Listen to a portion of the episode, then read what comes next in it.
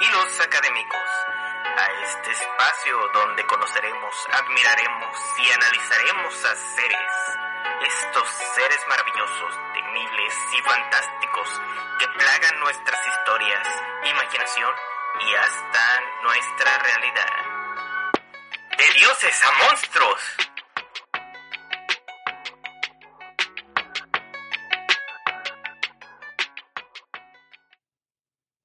Y saludos desde la quinta dimensión una vez más a todos los curiosos que han venido a aprender sobre dioses, monstruos, exploré a descubrir estas hermosas criaturas que wow, no puede ser.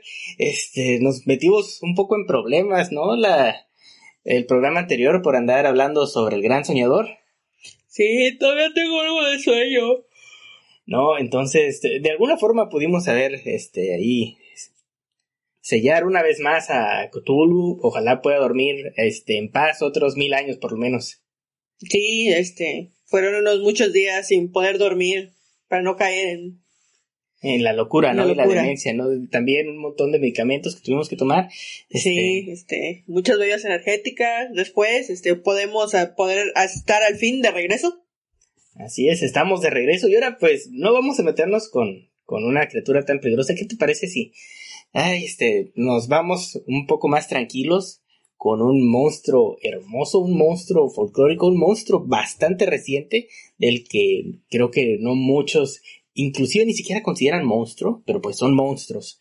Es una especie que son los alebrijes. Y pues sí, creo que son considerados como guardianes, protectores. Mm, son considerados adornos de sobremesa, pero estamos a punto de evocar a nuestro invitado. Y pues, entonces, ¿estás lista con el portal? Eh, sí, el portal está listo. Y aquí va. Espero esta vez no venga alguien tan peligroso. Creo que Loki murió peleando contra Cthulhu. Este, no- nunca lo sabremos. Y eh, bienvenido seas una vez más. Así es, es el primer invitado que regresa. Hola, ¿llegaste bien la ¿cómo última vez? están? ¿Cómo Sí, haces? sí, sí, Pero, llegué completo sin calcetines, pero lo demás estuvo bien. Este, Um, eso explica el montón de calcetines que no sabemos dónde han aparecido. Al parecer son de todos los invitados. Oh, sí, fíjate, es sentido. una posibilidad. ¿Cómo están? Hace mucho que, que, que- qué bueno que, o sea, que me invitan, ¿no? Pero ha- hace mucho que no veíamos un episodio de Dioses a Monstruos. ¿Qué les pasó? ¿Tuvieron muchos problemas con el durmiente? Eh, no sé, el último episodio fue hace como media hora y estamos listos para hacer el segundo. El tiempo ocurre de maneras distintas en estos planos, pero pues vienes aquí para que te platiquemos, para explorar un poco sobre los alebrijes. Oh, los alebrijes son un tema tan interesante y sobre todo colorido. Sí, y pues antes cuéntanos un poco de ti, este, quién eres y pues qué te gusta un poco de la mitología para los que no te escucharon la primera vez. Bueno, yo, este, mi, mi nombre artístico es Tony Capucci, yo soy un cuentacuentos, eh, escritor de cuentos infantiles también, y, em, pero me gusta mucho la mitología nacional. Digo, a, a nivel mundial la mitología es hermosa. Pero en especial la mitología del sur, más este, más típicamente la mitología maya, me fascina. Este, y bueno, ¿qué, qué sigue? ¿Con qué empezamos? Pues estamos a punto, hablando de mitología nacional. Eh, pues mito, mito. Habría que indagar un poco y mover un poco las definiciones porque vamos a hablar sobre los alebrijes que son bastante recientes, más de lo que te pudieras imaginar, pero eso sí son completamente eh, mexicanos. ¿me estás diciendo que no son de los mayas? No, no, no son ni siquiera No, son prehispánicos. muchísimo más jóvenes. Oye, pero en las tienditas de artesanías. Sí, este, y eso no quiere decir que los mayas los hicieron ni siquiera que existieran como concepto en ese entonces. Y pues vamos a explorar un poco sobre los alebrijes, como siempre, explorando la definición, que ni siquiera está en nuestra confiable enciclopedia británica. Ahora tuvimos que extraer la definición de Copal, la guía de arte folclórico mexicano. Muy bien. ¿Y qué nos dice Copal? Copal nos dice, Los alebrijes son criaturas imaginarias que tienen elementos de diferentes animales, como cuerpos de dragón, alas de murciélago, dientes de lobo y ojos de perro. ¿En qué se diferen- diferencian los ojos de perro con los de lobo? Este, que están pintados de colores. Los de los perros son más redondos. ¿No todos los ojos son redondos? Están pintados de colores. Originalmente No, estaban los- hechos con papel maché, pero hoy en día también están tallados en madera. Bueno, entonces empezamos Wow. aquí desmembrando la definición. Los alebrijes son criaturas imaginarias. Bueno, pues ya como que se cayó un poco, ¿no? La emoción de encontrar un fósil de alebrije por ahí. Sí, porque Sí, no. o, o encontrar uno vivo, pero pues son unas criaturas quiméricas que viven en la imaginación, en la mente, pero tienen un origen mágico, no son así como que tú digas, uno siempre quiere creer as- así de que digas, ah, las medusas son este, reales, ¿no? Pero pues no, las medusas este, son parte de un mito, de una historia y entre más cercanas son las historias, como que la gente intenta como desprestigiarlas, como tomarles menos atención, pero eso no, para mi punto de vista, no convierte a los alebrijes en unas criaturas menos fantásticas, porque aquí los vamos a tratar como unas criaturas más que como los simples adornos de mesa que pueden llegar a ser para algunas personas, para comprar en su viaje a Oaxaca y decir, te traje esta, esta figurita y esta pinche playera que fue para lo único que me alcanzó. Eh, una tacita, no te olvides de la tacita. Y pues eh, Ah, cuéntanos. la taza es muy importante. Sí, sí. Cuéntanos, Uni, ¿tú tienes alguna especie de figura por el estilo? ¿Alguna artesanía? Pues mira, en mi casa, más bien, en, en- en tanto en mi familia cercana, en primer círculo, como en mi casa, la artesanía maya es lo que siempre ha existido. ¿Por qué? Porque mi abuela provenía de Yucatán. Este, ya sí tenía su apellido maya, ¿no? Una, una, este, bellísima mestiza.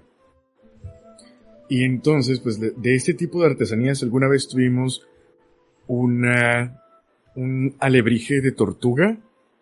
Y por supuesto, siendo de, de familia yucateca, pues teníamos nuestro, nuestro aluche.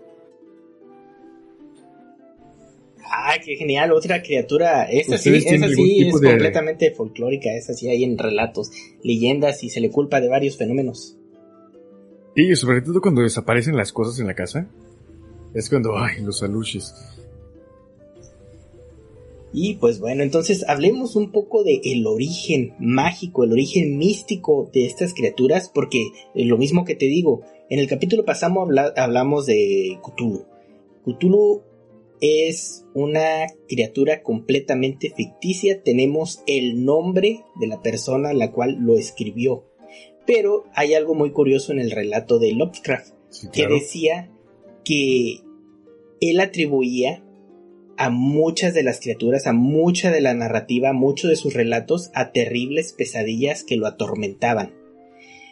Déjame decirte que los alebrijes tienen un objeto, un origen muy similar al de Cthulhu, así como lo puedes este, oír y imaginar y aquí sorprendentemente eh, analizar de esta forma, ¿en qué tienen en común el gran soñador Cthulhu con los alebrijes? Este, ambos Eso son del mundo sí onírico. suena bastante disparatado. Y pues bueno, este, la historia está extraída directamente desde el Universal en su edición del 30 de enero del 2018. Ok, y nos cuenta que en 1936, Pedro Linares López, cartonero de oficio y originario de la Ciudad de México, enfermó, perdió la conciencia y cayó en un sueño profundo, cuando tenía 30 años, el cual le revelaría unas criaturas extrañas que cambiarían su destino como artesano de la Merced. Enfermo y sin acceso a médicos que pudieran tratar su enfermedad, sus hermanas intentaron hacerlo reaccionar con remedios caseros y sin resultado alguno. Eso es más o menos como el, ah, estoy enfermo, me voy a acostar, este, o me curo o me muero, uno de dos. Ah, sí, la vieja confiable. Sí, tráiganle un tecito al niño, ¿no? Y entonces se dice que ya en cama inconsciente, Pedro soñaba con un lugar extraño e interesante, muy apacible, algo así como un bosque en el que había árboles, rocas y animales. Podía ver las nubes y el cielo de aquel mágico escenario. Él sentía que todo estaba en calma, no experimentaba un dolor alguno y era feliz por estar caminando en ese lugar.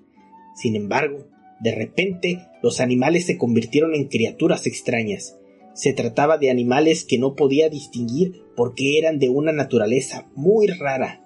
Don Pedro vio un burro con alas, un gallo con cuernos de toro, un león con cabeza de perro. Todos estos animales gritaban al unísono una palabra, alebrijes. Gritaban más y más fuerte, alebrijes, alebrijes. Ok. Entonces los alebrijes eran como los Pokémon. Todos sabían decir el nombre de su especie. cabeza, sí. no, pues eh, sería más como si los Pokémon solo dijeran Pokémon, Pokémon, ¿no? Pokémon, Pokémon, Pokémon. Pokémon, Pokémon. Es que en ese sentido pudiera ser algo así como los oricorio, ¿no? Que tienen diferentes formas y diferentes colores, pero solamente dicen oricorio porque eso es lo que son. Entonces podríamos decir que son como formas regionales de su cabeza. Pues quién sabe, el chiste es que él estaba en este lugar onírico completamente rodeado de árboles, rocas y animales. Él menciona animales, pero en un punto estos animales se deformaron y se transformaron en estas criaturas quiméricas coloridas que gritaban, o sea, hablaban, no se sabe como que si, pudieran decir otra cosa, pero eh, o hicieran un sonido extraño que lo llegó a interpretar como alebrije de una revelación. Me pregunto de qué habrá sido, de qué habrá sido la medicina o los remedios que le dieron para que tuviera ese viajezote. Fíjate que un poquito más adelante vamos a analizar. Pero fíjate que estas oh. criaturas extrañas, estos tan llamados alebrijes, o tal vez ni siquiera se llamaban así, pero era lo que decían, era, imagínate a los evangélicos allá donde en el pueblo donde estuve por mucho tiempo, les decían aleluyas. En lugar de cristianos evangélicos, ¿no? Porque donde quiera que eh, andaba, decían aleluya, aleluya. Y ahí van los aleluyos. Decía la gente cuando los veía pasar, ¿no? A lo mejor ellos también andaban diciendo alebrijes, alebrijes. a lo mejor este, se referían a los humanos como alebrijes. Sí, ¿no? Es lo que estaba pensando. Agua, me estás leyendo la mente. ¿Qué te pasa? Este, son mis poderes, lo siento. Bueno, entonces Pedro siguió su camino en aquel fantástico sueño. Mientras recorría el sendero de piedras vio a un hombre que caminaba tranquilamente. Le pidió ayuda para salir de aquel lugar y el hombre le respondió que él no debía de estar ahí todavía y que tenía que seguir andando pues a unos cuantos metros había una salida. Ok. Este es una de las partes que más me impresiona del relato porque, o sea, no solo son los alebrijes, sino un hombre misterioso le dice que no, no es tu momento, no tienes que estar aquí. Entonces, este sueño lo podríamos localizar en un lugar este, entre la vida y la muerte. Wow. Sí, nada más faltaba que el, el hombre misterioso trajera un gafete y dijera Caronte. casi, casi, ¿no? Sí, ¿no? Entonces este, me estoy diciendo que puede que estas criaturas este, estén en el. en ese. sean guardianes o habitantes de ese. esa línea entre la vida y la muerte. Sí, en esa especie de limbo, ¿no? Limbo. En esa clase de. limbo, purgatorio. ¿Te imaginas que te mueres y te conviertes en un, en un alebrije e, en lo que purgas lo poco que tengas que purgar antes de irte al cielo o al infierno, no sé. Pues hay un montón de de registros de alucinaciones antes de morir de muchas personas. Este puede ser una de tantas o puede que sí exista algo místico detrás de este relato.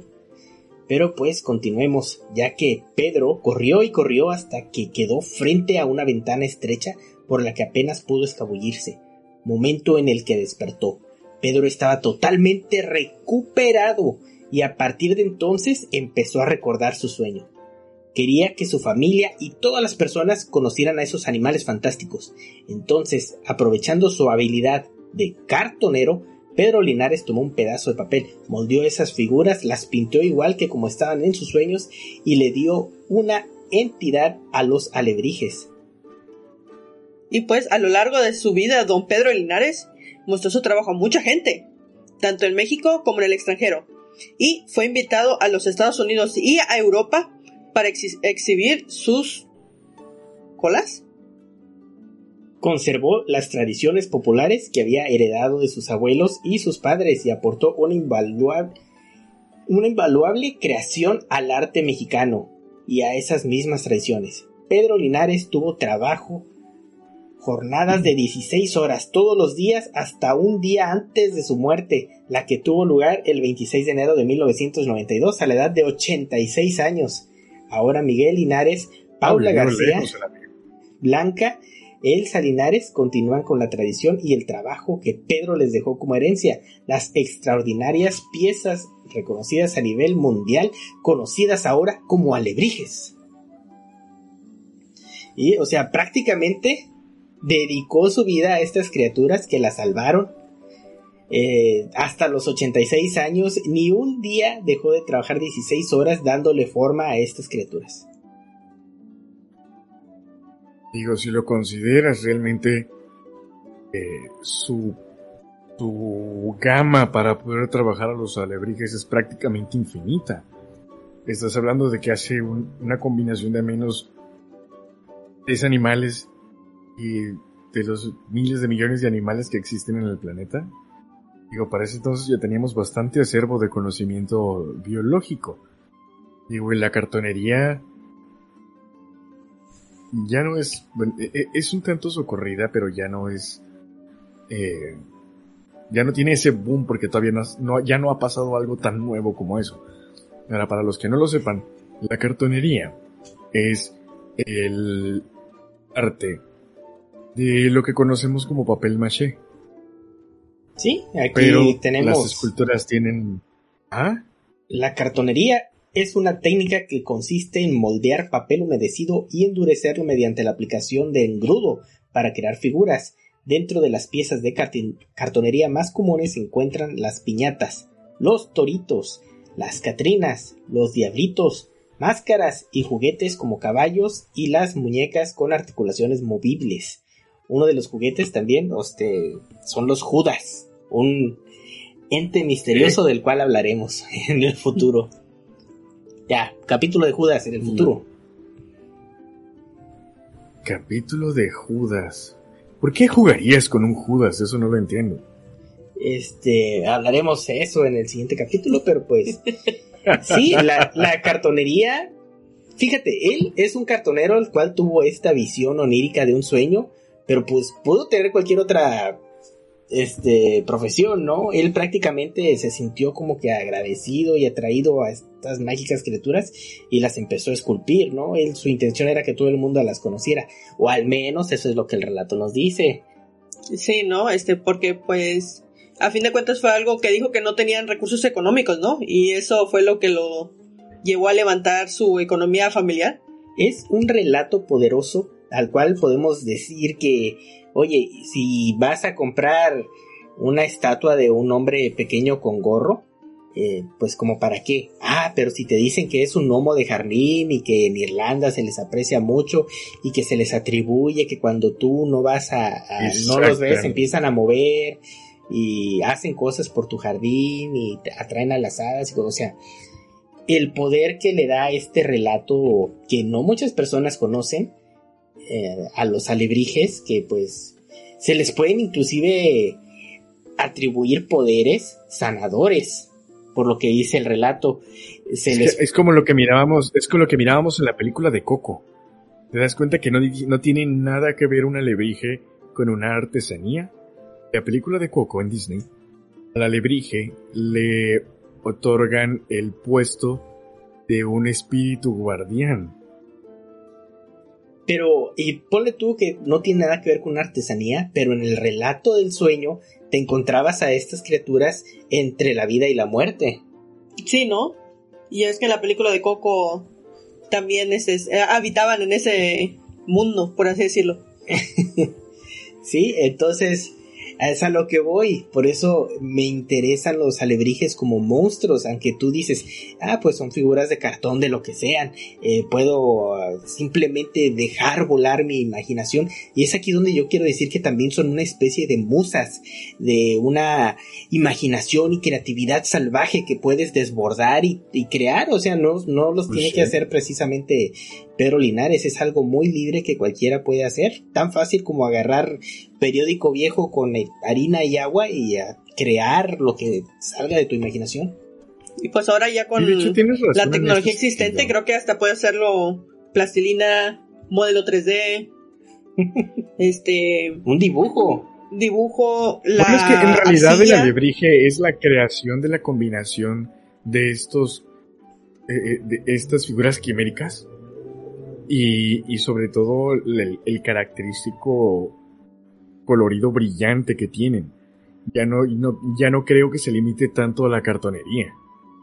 Y sí, eh, y, lo que te digo, si Pedro Linares hubiera sido un pintor, hubiera hecho pinturas de alebrije. Si hubiera hecho, eh, sido músico, inclusive pudo haber intentado representarlos en la música, pudo haber nacido ahí un género musical completamente inspirado en estas criaturas quiméricas, ¿no? Mezclando, eh, hablando sobre ellas.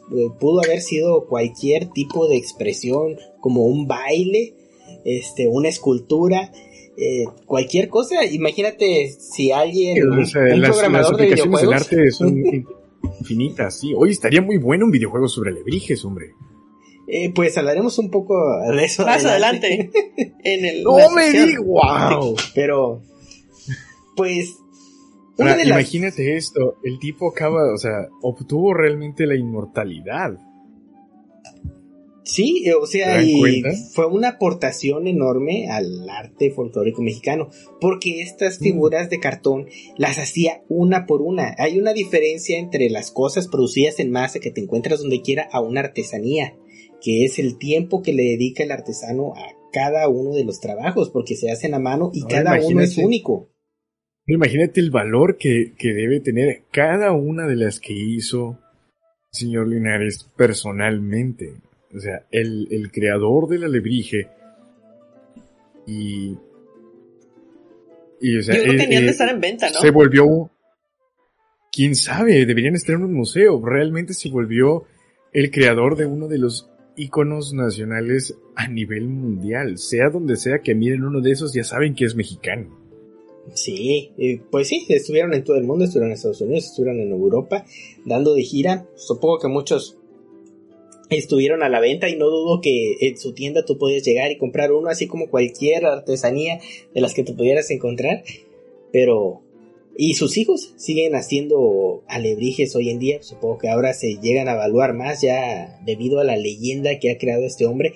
Pero pues lo mismo no este Pedro Linares. Quién conocía a Pedro Linares antes de escuchar este capítulo de Dioses a monstruos entonces esperemos que sea un poco más conocida la leyenda pero déjame hablarte de pues las bases que tiene este relato como que es algo posible porque si existe algo conocido, deja tú que le dieran remedios, que dijeran, híjole, está malo mi papá, ¿qué le damos? No, pues dale este dos kilos de marihuana, este no, este vamos a llevarlo con María Sabina.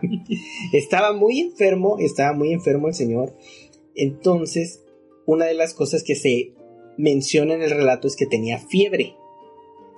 Y tenemos este, evidencia y muchos casos de delirios producidos por la fiebre. y pues las tenemos, reacciones febriles son muy fuertes.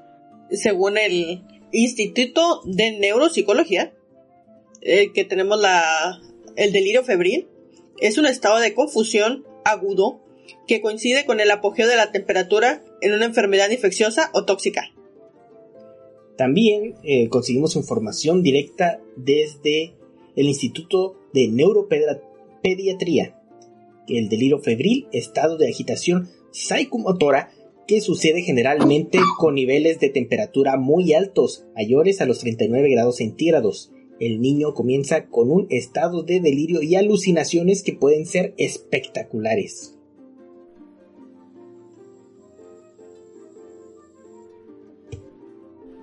Y este, pues, has, hay- has hay- tenido, al- tú, a ver, este, ¿has tenido tú alguna alucinación? Sí. Sí, en algún momento sí me llegó a pasar en, en una de las etapas oscuras de mi vida. Y sí, Y son, este- son esas, Es horrible. Es terrible porque alucinaba despierto, ¿entiendes? O sea, con, con plena capacidad motora y las alucinaciones en, en ese momento duraron poco más de 24 horas. sí, a fin de cuentas nuestra mente, la realidad que percibimos, eh, está completamente, eh, las cosas que interpretan o filtran nuestros sentidos de la realidad a la cual es inaccesible a nosotros, pero una vez que esta mente se separa un poco de los sentidos y se agita y las memorias se vuelven tan reales como las cosas que podemos sentir y tocar, puede llegar a ser aterrador, supongo. Sí, fíjate sí lo que es. Tremendamente. no me pasó a mí, pero mi madre me cuenta una vez, me, me contó una vez, que ella sí le dio una temperatura muy alta y tuvo delirios en ese momento por el- la temperatura y deshidratación y dice que veía como que fantasmas en, ahí rondando en las esquinas del cuarto donde estaba. Y pues tenemos más Uy, casos. Y ahora, imagínate en el momento, digo, yo personalmente sí he tenido experiencias paranormales muy, muy fuertes. Este, yo en lo personal soy, soy creyente porque, porque lo viví. Ahora imagínate, después de todo eso que me pasó, tener las alucinaciones que tuve, fue, que, te juro que eh, eh, fue completamente aterrador. Pues, sí, bueno. suena terrible. Y pues me puse a investigar, a ver los anales de la historia, a buscar en las bibliotecas más antiguas eh, sobre más animales coloridos, sobre algún relato similar de alguien que haya visto a los alebrijes por, por el hecho de que, ok, esta es creación de la mente de una sola persona. ¿Habrá en alguna otra cultura alguien que haya tenido un sueño similar y lo haya intentado también replicar? Es algo común, como eh, me ha tocado, he visto y he encontrado personas que tienen el mismo sueño, que sueñan a la misma persona, se sueñan en los mismos lugares, en una especie de mente colectiva que Wow. Sí, o sea, el mundo onírico, el mundo de los sueños es algo que me gusta mucho investigar. Este, ya esta es como que la segunda vez que nos metemos en él analizando a las criaturas. Pero, este, déjame decirte que lo más similar que encontré a los alebrijes, estas criaturas fueron los elefantes rosas. Ah, ¿Los de Dumbo? Pues eh, no son precisamente, no nacieron ahí, en Dumbo. Los elefantes rosas es un eufemismo relacionado con un tipo de alucinaciones causadas por el abuso del alcohol, conocidas como el delirium tremens. Y muy mencionado con los huevos cartoon, por cierto. Pues eh, fíjate que el delirium tremens, bueno, no, los elefantes rosas mm, precisamente vienen de un libro, en una novela autobiográfica de John Barleycorn en 1913. Entonces él no precisamente se refiere a, ah, ok, solo hay elefantes rosas por el delirium tremens. Desde él hizo popular el concepto de elefantes rosas. Pero este hay una cita en su libro que nos dice: El hombre que todos conocemos, estúpido, carente de imaginación y cuyo cerebro es aturdido por gusanos adormecidos, el cual camina descontento, al que le fallan las piernas y cae finalmente en las alcantarillas. Va ve extasiado ratones azules y elefantes rosas. Es el tipo de hombre que da sentido a los chistes de la prensa. O sea, pues como que nada que ver, ¿no? Desde ratones azules y elefantes rosas, este, esta persona toda embrutecida es la que le daría algo de atención a las cosas que, que ven los periódicos.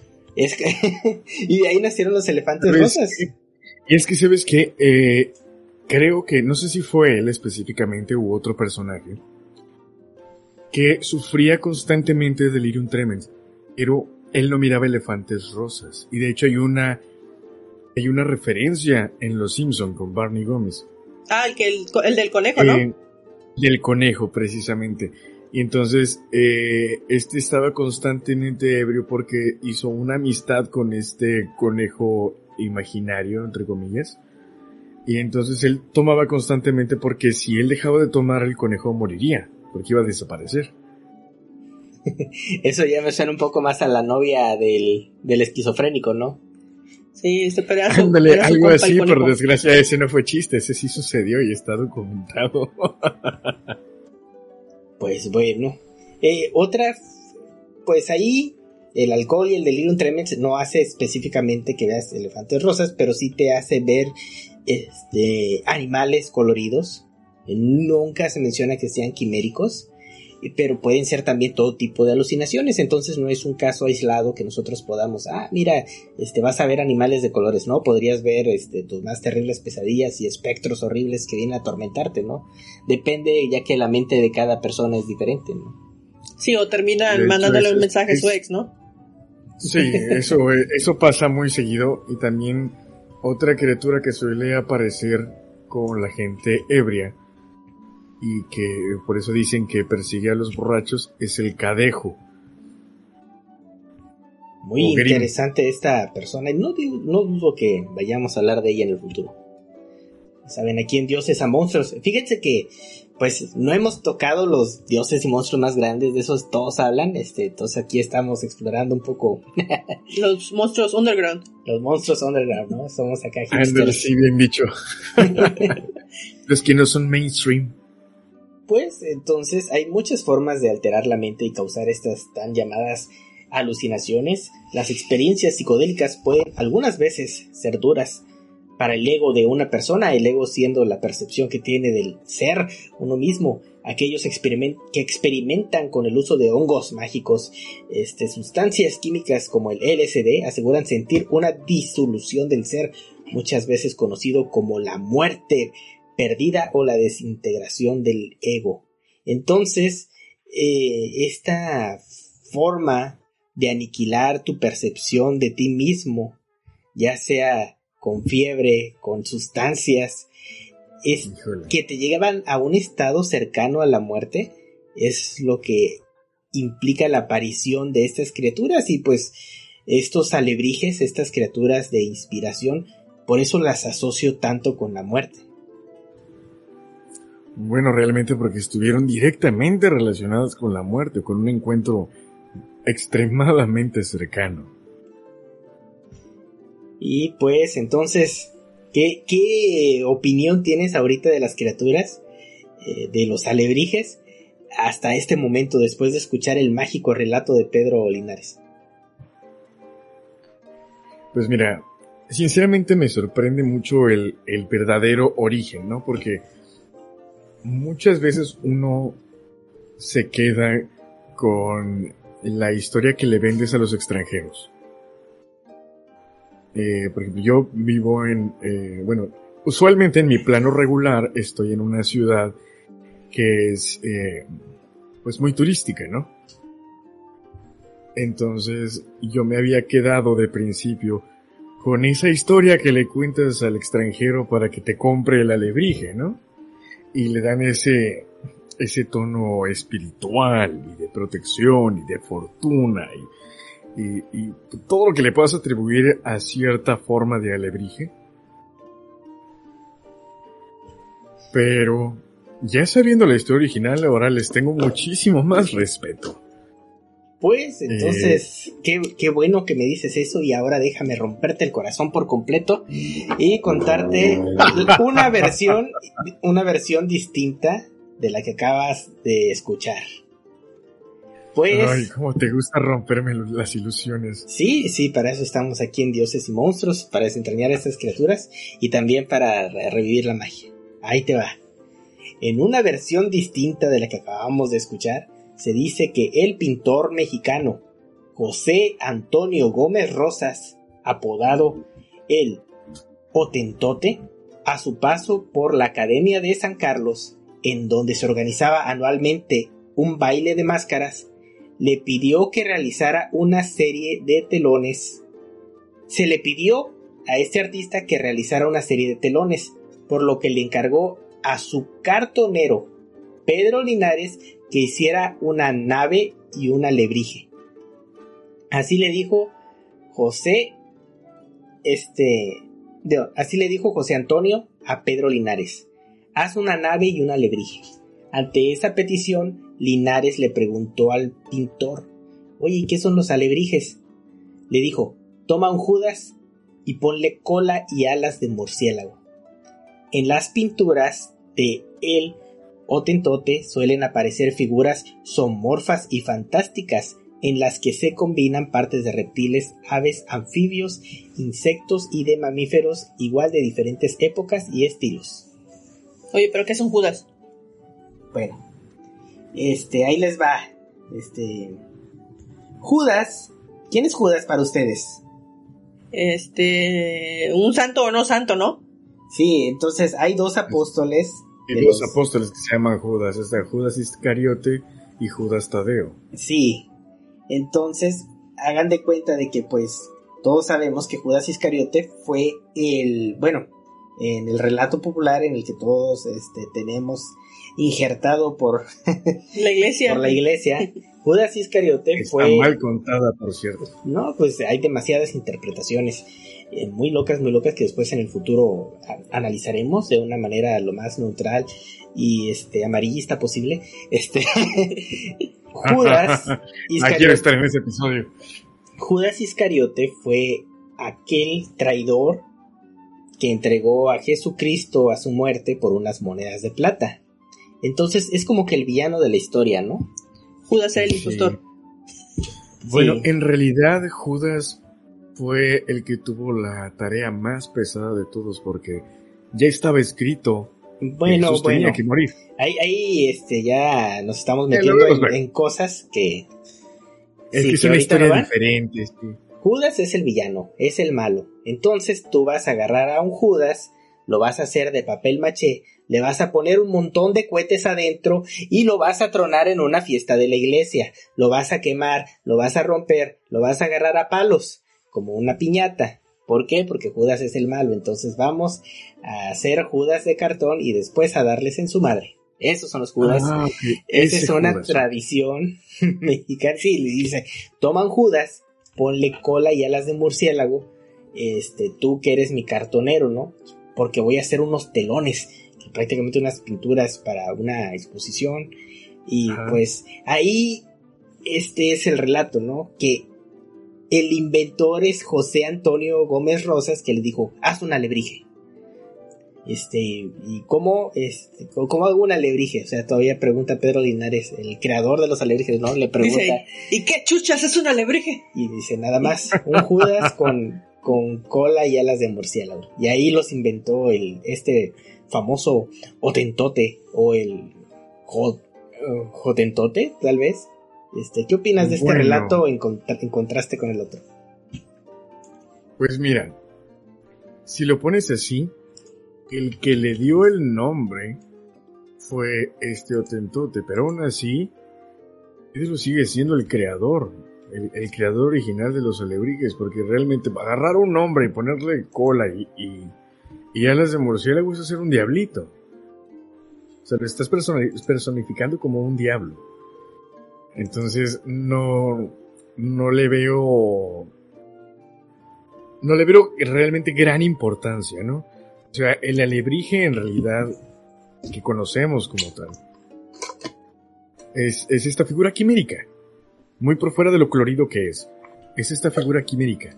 Entonces, tomar un hombre, ponerle cola y alas de murciélago es hacer un diablo vil y tajantemente. Entonces, miren, esto tentote si hubiera fusilado la figura de cualquier pintura renacentista sobre, sobre un demonio, un demonio humanoide, ¿no? Un gato renacentista. Pues mira, este fue el otro relato que encontré. La verdad, yo me quedo con el primero ¿Por qué? Porque después de estar analizando por mucho tiempo las pinturas de Lotentote, no tienen estas criaturas quiméricas y coloridas como tal, o sea, él no las, no las hizo. Y si llega a aparecer, por ejemplo, en sus pinturas un pez con piernas, no tiene estos colores vivos los cuales sí se notan en el arte de José Antonio, digo, de este, de Pedro Linares. Pedro Linares, sí, porque en ese caso también podríamos decir que personas como Dalí también en algún momento se habrán aventado un tipo de alebrije, una suerte de alebrije, ¿no? Pero, pero Dalí no hizo los alebrijes. Y pues aquí tenemos que, no, no, yo no le creo aquí a lo tentote, yo me quedo con la historia de Pedro Linares, que sé qué es eso, ¿no? Digo, ¿Quién puedes que- hacer quién una confía en alguien a quien le dicen el? Hace un alebrije. Y después se enfermó. Tuvo la alucinación de los alebrijes. Dijo, ah, ah, esto es un alebrije. Sí, tal vez, ¿no? Pues Eso bueno, pudiera ser. tenemos un final feliz en esta historia, ya que Pedro Linares recibió el Premio Nacional de Ciencias y Artes en 1990 por su gran trayectoria artística y por su creación, Los Alebrijes. En la actualidad, los hijos y los nietos de Linares, así como miles de cartoneros más, continúan con la tradición creando alebrijes. Desde el año 2007, el Museo de Arte Popular realiza el desfile de alebrijes monumentales, conocido como la Noche de los Alebrijes, el cual es un digno espectáculo de la creatividad explosiva, colorida y salvaje que tienen estas hermosas criaturas. Ah, Qué maravilloso. Y este, pues sí, como te dije de que pues si eres cartonero, pues los haces de cartón, si eres carpintero, los haces de madera y tenemos una rama distinta de los alebrijes que prácticamente tiene su apogeo en Oaxaca. A ver, Y pues, eh, como dices, el alebrije oaxaqueño es tallado en madera con un estilo de arte popular iniciado por Manuel Jiménez de Arrazola. En un pequeño puerco- puel- pueblo cerca de la ciudad de Oaxaca, esculpió y pintó figuras de animales con un brillo único. El talento y la imaginación de Jiménez fue patrocinado por un comerciante estadounidense, que le ayudó a generar reconocimiento internacional. Otros talladores de la zona desarrollaron sus propios estilos, y con el paso de los años, las tallas de madera oaxaqueña se han convertido en los estilos de arte popular mexicano más apreciados y populares. Entre los diferentes estilos desarrollados por artesanos locales se encuentran las reproducciones del alebrije de Linares. Esta presentación ha tenido tanto éxito que algunas personas han llamado alebrijes oaxaqueños a todo el estilo detallado en madera oaxaqueña. Y pues esta es más o menos este, una rama distinta y más duradera de los alebrijes, ¿no? Porque pues, si los tienes de cartón, de papel maché, así pues como que inclusive les puede caer ahí un hoguillo, se los puede llegar a comer algún bichito, pero pues ya de madera y pintados, inclusive es un arte a distinta, menos pero que pues, llegue la, la a menos que expresión. llegue la termita malvada. Y, y pues creo que son los más distribuidos, ¿no? Porque luego cuando hay ferias populares en ciertas ciudades, hay veces que los llevan como artesanías. Sí, es muy común verlos tallados en madera, pero y ya, sobre todo ya- en las Expo Oaxacas. ya muy triste, inclusive hasta producidos en masa.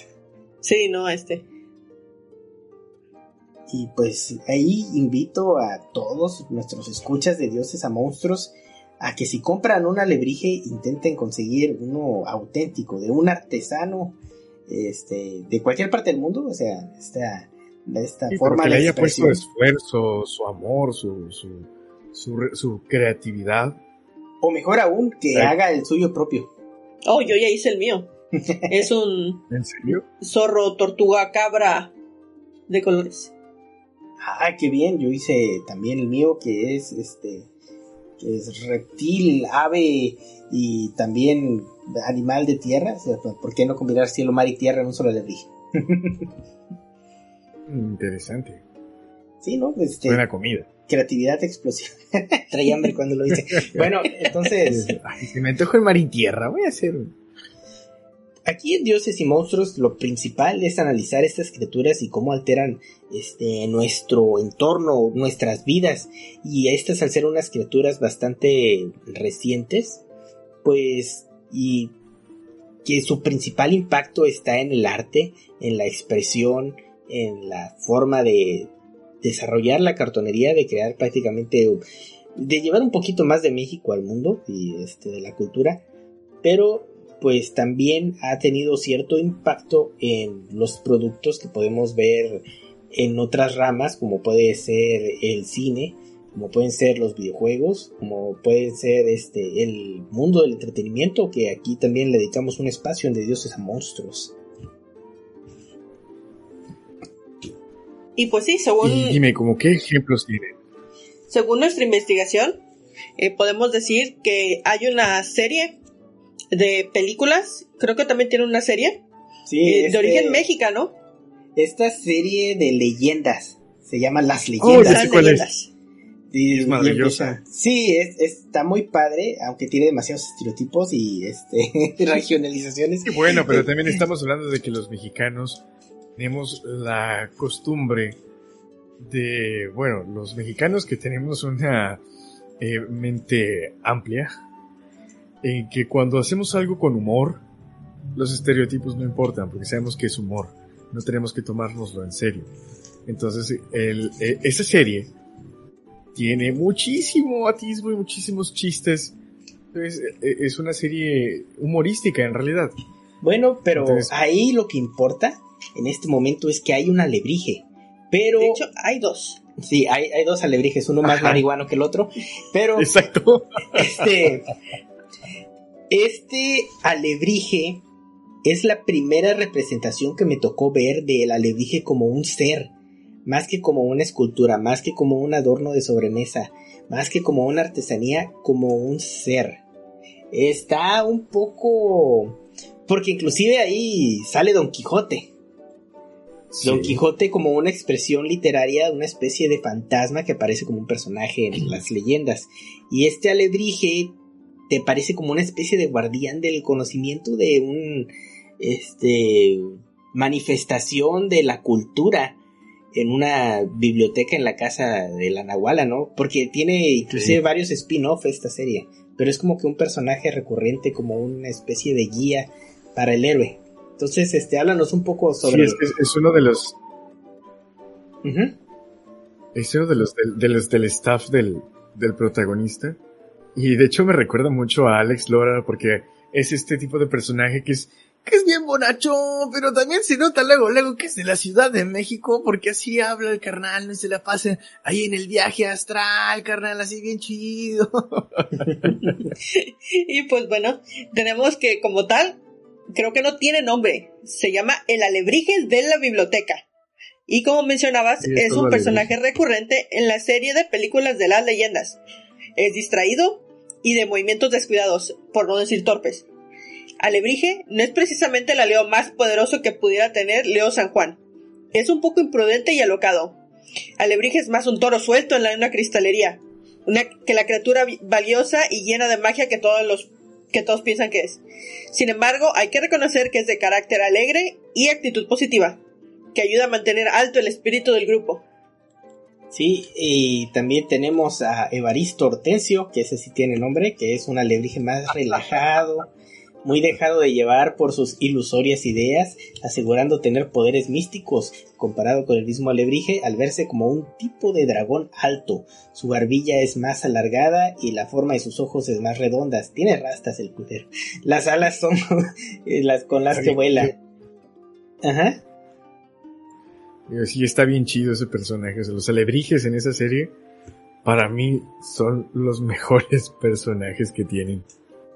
Fíjate que ahí como que los dos tienen forma muy muy similares para, para ser alebrijes, pues deberían de tener formas mucho más variadas el uno del otro. Ambos parecen dragones y se, se burlan mucho de ellos diciéndoles que son iguanas.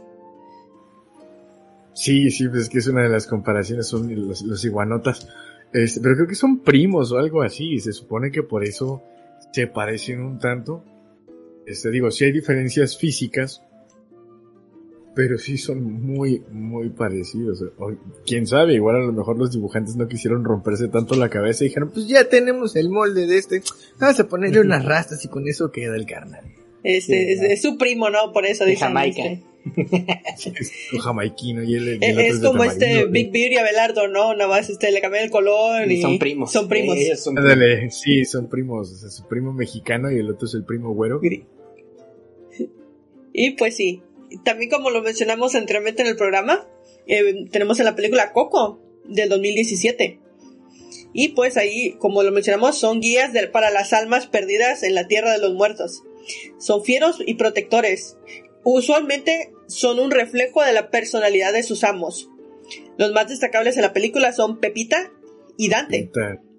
Pepita siendo un alebrije felino con piel esmeralda, ah, medio azulada, alas rojas y patas traseras de águila, cuernos verdes de carnero y cara y ojos amarillos y una cola rayada.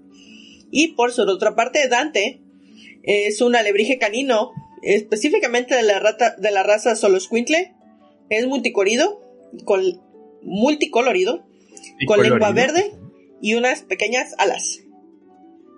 Sí, Sí. cuando lo vi me recordó mucho a Strudel, a la, a la oruga de bichos. Soy una hermosa mariposa. Fíjate que este- chiquitas en comparación de su cuerpo. Como que no salieron muchos más alebrijes en la película, pero No, el otro que salió fue el changuito de Frida Kahlo. esta Sabemos que es tipo fuego porque lanza, usa lanzallamas. esta representación de los alebrijes es de mis favoritas ya que es- van con la idea de que son guías entre la vida y la muerte, Es una especie de guardián y muy muy arraigado a otro mito conocido como el mito del Mictlán, que es prácticamente el, el más allá para la cultura mexica del Mictlatecuhtli. Este. Mictlatecuhtli. Bueno, entonces ahí cuando tú mueres está tu perro esperándote o varios perros dependiendo de qué tan buenos eh, sean, hayas sido con ellos en vida, te van a ayudar en, en tu viaje al más allá. Va algo aquí parecido y usaron a los alebrijes porque el perro está vivo y de repente pasa al más allá y tiene esta transformación en alebrije y después sigue vivo. Entonces, mm, ¿Sabes qué? Curiosamente, en, eh, en esa historia del Mictlán, el Cholos Quincle es el perro guía al más allá. De hecho, eh, era, era un, perro muy recurrido, sobre todo por la clase alta, que era lo que solían tener de mascotas. Entonces, cuando se muere la persona, lo entierran con todo y su cholo.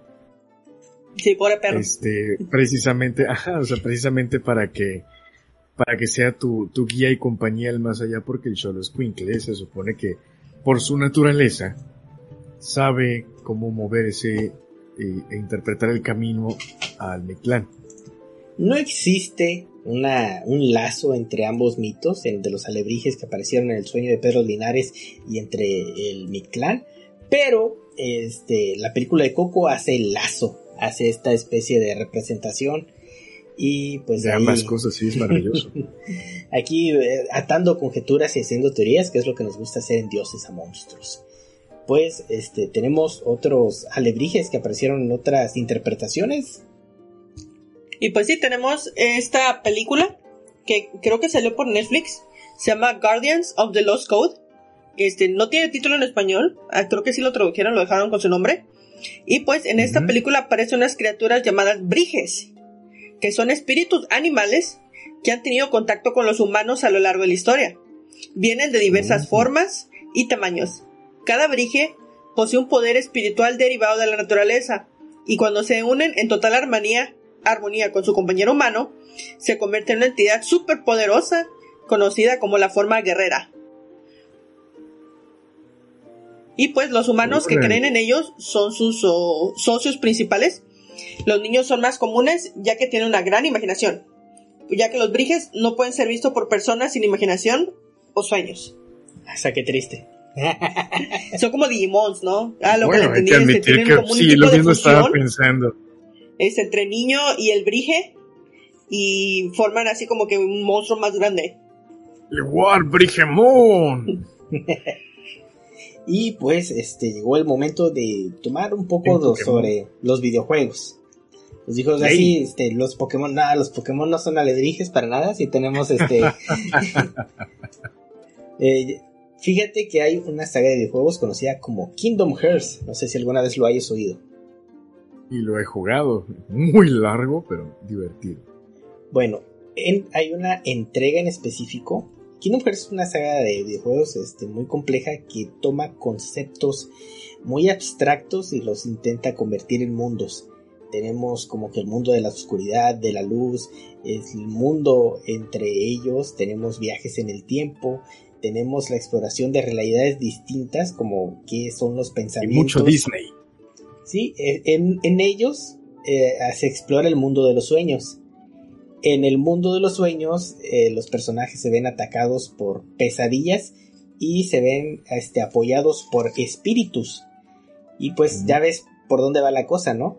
Estos espíritus son animales coloridos de, este, se puede decir que de lo que se les ocurra, porque son muy variados en sus formas y en sus formas de actuar. Sí, como por ejemplo, el, como que el principal representante del lado de los espíritus es un perro gato obeso. Ok.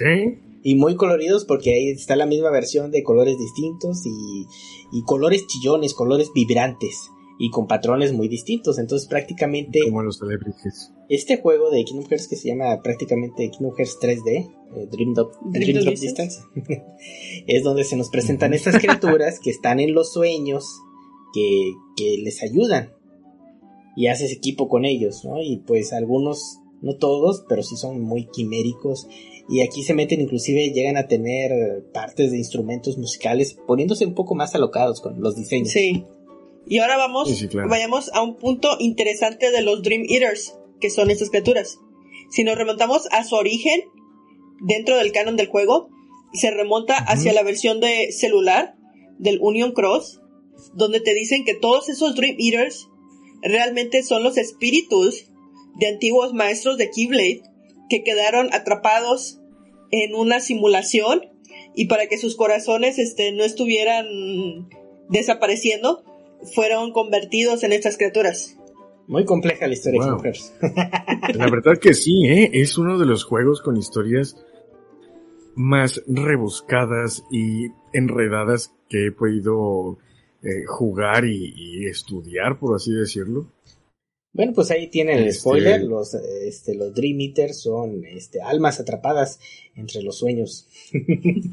Ay, ¿cuántos años tiene ese juego? O sea, ya no puede ser spoiler. El Union Cross Sí, este, acaba de terminar como hace dos años, ¿no? Pues bueno. ¿Alguna vez escuchaste sobre los alegrijes y rebujos?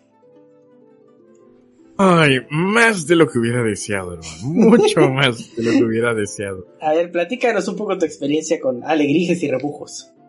Ah, pues bueno, Alegrijes y Rebujos era una telenovela infantil mexicana que a mí en lo personal me parecía bastante sosa. Eh, fue muy, muy famosa y que cuando lo estaban pasando yo estaba en la primaria y todas mis compañeritas estaban locas por esas telenovelas infantiles que habían. Y, ay, los, se supone que los alegrijes eran los buenos y los rebujos eran los malos. Sí. Fuera de, de, de eso específicamente, gracias a Dios mi cerebro borró todo lo demás. Yo no la vi. Y pues este, nada más para traerlo Qué a la luz que existe esto, alegrije y rebujo. Toman una palabra muy similar, no dudo que la gente hubiera querido saber un poco sobre esta novela mexicana infantil. Muy extraña esta costumbre de poner telenovelas infantiles, ¿no? Y poner a niños actores, este, luego como que había un galancillo, ¿no? El, el chavillo como de... Sí, siempre había un chavillo güero. bueno, Igual que este, ¿cómo se llama? Ah, Que salía, ah, pues ahí salía un, un chavillo que salía como chaneque, ¿no? Algo así. Sí, y, por eso es una novela muy fantasiosa. También había un perro unicornio. y Sí. eh, Pero retomaba... que más que chaneque parecía elfo el chavillo. Sí, retomaba criaturas, este, algo fantásticas, pero Creo que salía Los- un alebrije de CGI horrible, súper mal hecho. es que Alegrije lo tomaban como que, ay, esta persona es alegre y buena onda, no precisamente Sí. refiriéndose nada que ver con las criaturas de, de, de Pedro Linares. Simplemente, ay, somos alegrijes, somos los buenas ondas. Ay, no te pongas de rebujo, o sea, o sea, de amargado, de, este, que no quieres Ñoño, o sea, convivir. fue horrible. Fue horrible. Sí, solo lo mencionamos porque el nombre parece alebrije. Así es, Que entonces. de hecho de ahí lo sacaron, pero... Y pues ahora sí, ya es todo lo que conseguimos investigar de estas criaturas, todo lo que Yo logramos más. investigar, que logramos rascarle. Y pues claro que sí, Te para eso un te, extra. para eso te traemos de invitado. A ver. Ajá. Pues mira, este, uno de mis, eh, no, para los que no sepan, en algún momento yo me dediqué a la lucha libre mexicana. Y en la lucha libre mexicana existen dos personajes, maravillosos luchadores y maravillosas personas, que tienen el nombre de Alebrije. Este, el, el Alebrije, el luchador el Alebrije, su, su máscara y toda su indumentaria es típicamente un alebrije, en el que el, el color rosa mexicano, los amarillos, los azules y los verdes brillantes estaban en toda su indumentaria. En, su chaleco tenía alas, este, su, su máscara era eh, muy parecida a un alebrije dragón, con una sonrisa, lo que llamamos en las máscaras como sonrisa de tiburón. Em, sus guantes tenían unas uñas postizas que eran como las garras del, como de león, un poco como un alebrije. Y este, y de pies a cabeza el hombre era un, un traje de alebrije. Y había una persona, bueno, la lucha libre es el deporte más incluyente del mundo.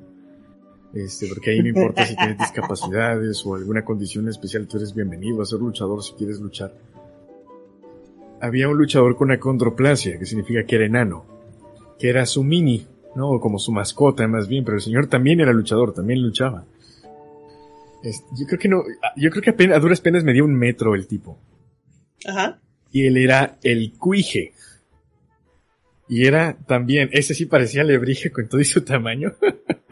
Sí, se ve bastante sí, impresionante sí, porque eh, por lo general las personas este, con darwinismo este, se ven regordetas y él sí se ve muy, muy, muy delgado, tal vez por el ejercicio que hacía, pero pues sí, prá- prácticamente parece un... Exactamente él, pero chiquito. Un mini Sí, entonces, exactamente, entonces ellos, ellos sí son, son este, los que realmente respetaron, por así decirlo, el, el diseño, eh, pues podríamos decir comercial, porque no conozco el diseño original como tal, ni el tipo de colores base, este, ya que pues el, el color base ahora en, en los alebrijes comerciales es el rosa mexicano. Entonces, ese es el color base que utilizan para todo su traje y realmente parece que, o sea, literalmente hicieron de su máscara, de su indumentaria, un alebrije mexicano. Sí, este, gracias por recordarnos a este luchador de la AAA, que es perteneciente al Consejo Mundial de Lucha Libre. Y fíjate que tiene como una especie de branding tipo es- este Scorpion de Mortal Kombat, porque en cierta parte como que una parte de su máscara se rompe revelando un cráneo horrible, este. Sí, este, e- es un, es un luchador que, eh, fuera de que su técnica luchística clásica me encanta, este, es un, un gran maestro de la lucha, su creatividad, porque generalmente los luchadores solemos escoger y diseñar eh, la indumentaria, ¿no? Entonces, este, su creatividad para, para sus trajes, para el traje del cuije, eh, sus combinaciones y ese tipo de cosas como que si le arrancan la máscara trae otra abajo con una, una forma más espeluznante. Eh, lo hace un, un luchador muy, muy original. ¿No le estorbaban las alitas a luchar? Fíjate que no, eh, hasta eso el, los diseños, cuando se le pasan los diseños a un mascarero, eh, tienes dos opciones. O tú ya saber cuál es el alcance de los antifaces, ¿no? Eh, saber que no te van a estorbar cuando haces una maroma, que no te van a lastimar si caes, este, eh, con la cabeza o si golpeas con algo más. Y si no lo consideraste, el mascarero se encarga de eso. Entonces, eh, las alitas y todo eso están diseñadas y, y pegadas al traje de manera que no se te vayan a atorar, que no vayan a lastimar al luchador con el que estás trabajando. Eh, porque ahora sí que el punto no es este, ah, voy a traer unas botas con picos, para una patada y que ya no se pueda parar, ¿no? Es este, pues no, este, sí, o sea, este, realmente lo que importa. Para eso están las sillas ¿no? y entre- todo eso. Y pues bueno, ya en un futuro seguiremos analizando a la lucha libre y las leyendas que involucran, ¿no? Eh, ¿Por qué no hablar de la parca en el episodio de la muerte? Pudiera ser. este, Maravillosa persona, en paz descanse ya. pero, Está haciendo su trabajo del otro lado. este, no, no puede morir. este, eh, ¿tú, tú crees que existe una parca junior, pero no, no existe. Este, es el mismo. este, Pues mira, el personaje pues- como tal, ese. Pues ya es, llegó el momento de terminar el episodio. Este, ¿qué nos dices de despedida antes de regresarte en este portal? Bueno, primero que nada agradecerles muchísimo que me hayan vuelto a invitar. Saben que disfruto intensamente cuando tenemos estas conversaciones. Y pues bueno, a todos los que nos escuchan que les gustaría saber un poco más de mi trabajo, pueden seguirme en las redes sociales, Instagram, Facebook, Twitter, como Tony Capucci, en YouTube también. Eh, tenemos un programa de radio en una radio comunitaria que se llama Semillero Creativo LPZ Radio. Y nos pueden seguir también desde las redes sociales, así como Semillero Creativo LPZ Radio y en www.semillerocreativolpzradio.com cada 15 días, bueno, más bien cada dos viernes, eh, estamos subiendo eh, los programas a la plataforma de radio y eh, al unísono que se suben en la plataforma de radio se suben lo- eh, mis episodios específicamente en YouTube como Tony Capucci Cuentacuentos. Muchas gracias, Tony, por haber estado contigo y ahora procedemos a regresarte.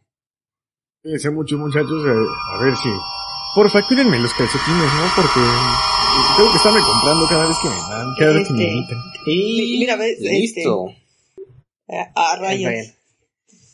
Y pues ahora sí, llegó el momento de despedirnos. Espero que hayan disfrutado del episodio y que hayan este, aprendido cosas sobre los alebrijes y cómo no, nosotros queremos seguir investigando. Si usted tiene algún comentario, alguna anécdota, algo que nos quiera platicar de los alebrijes, déjelo en los comentarios, ya sea de iVoox o de YouTube o mándelo a la página de Facebook de Dioses a Monstruos y así nosotros podremos hacer un segundo capítulo de cualquiera de los episodios con sus anécdotas, preguntas, inquietudes y todo lo que se les ocurra. Dice, ay, se les olvidó un alebrije que salió en 1932 en un cómic de Marvel. De este, ay, pues ahí también lo ponemos. Este, creo que en 1992 todavía no existían.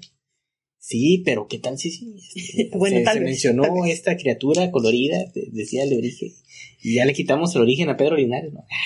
O- oye, y fíjate que curiosamente no hay alebrijes en Shin Megami Tensei. Aún, aún.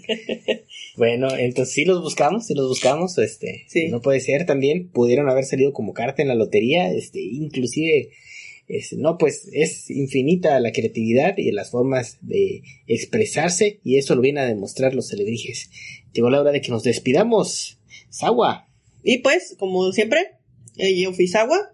Y pues me pueden encontrar en las redes sociales como Sawa no Jutsu. Es donde subo mis dibujitos.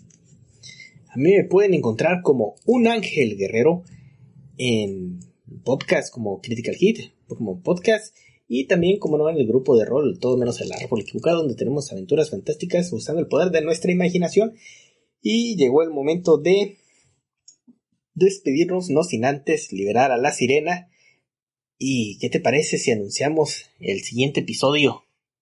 ¿Cuál será el siguiente episodio?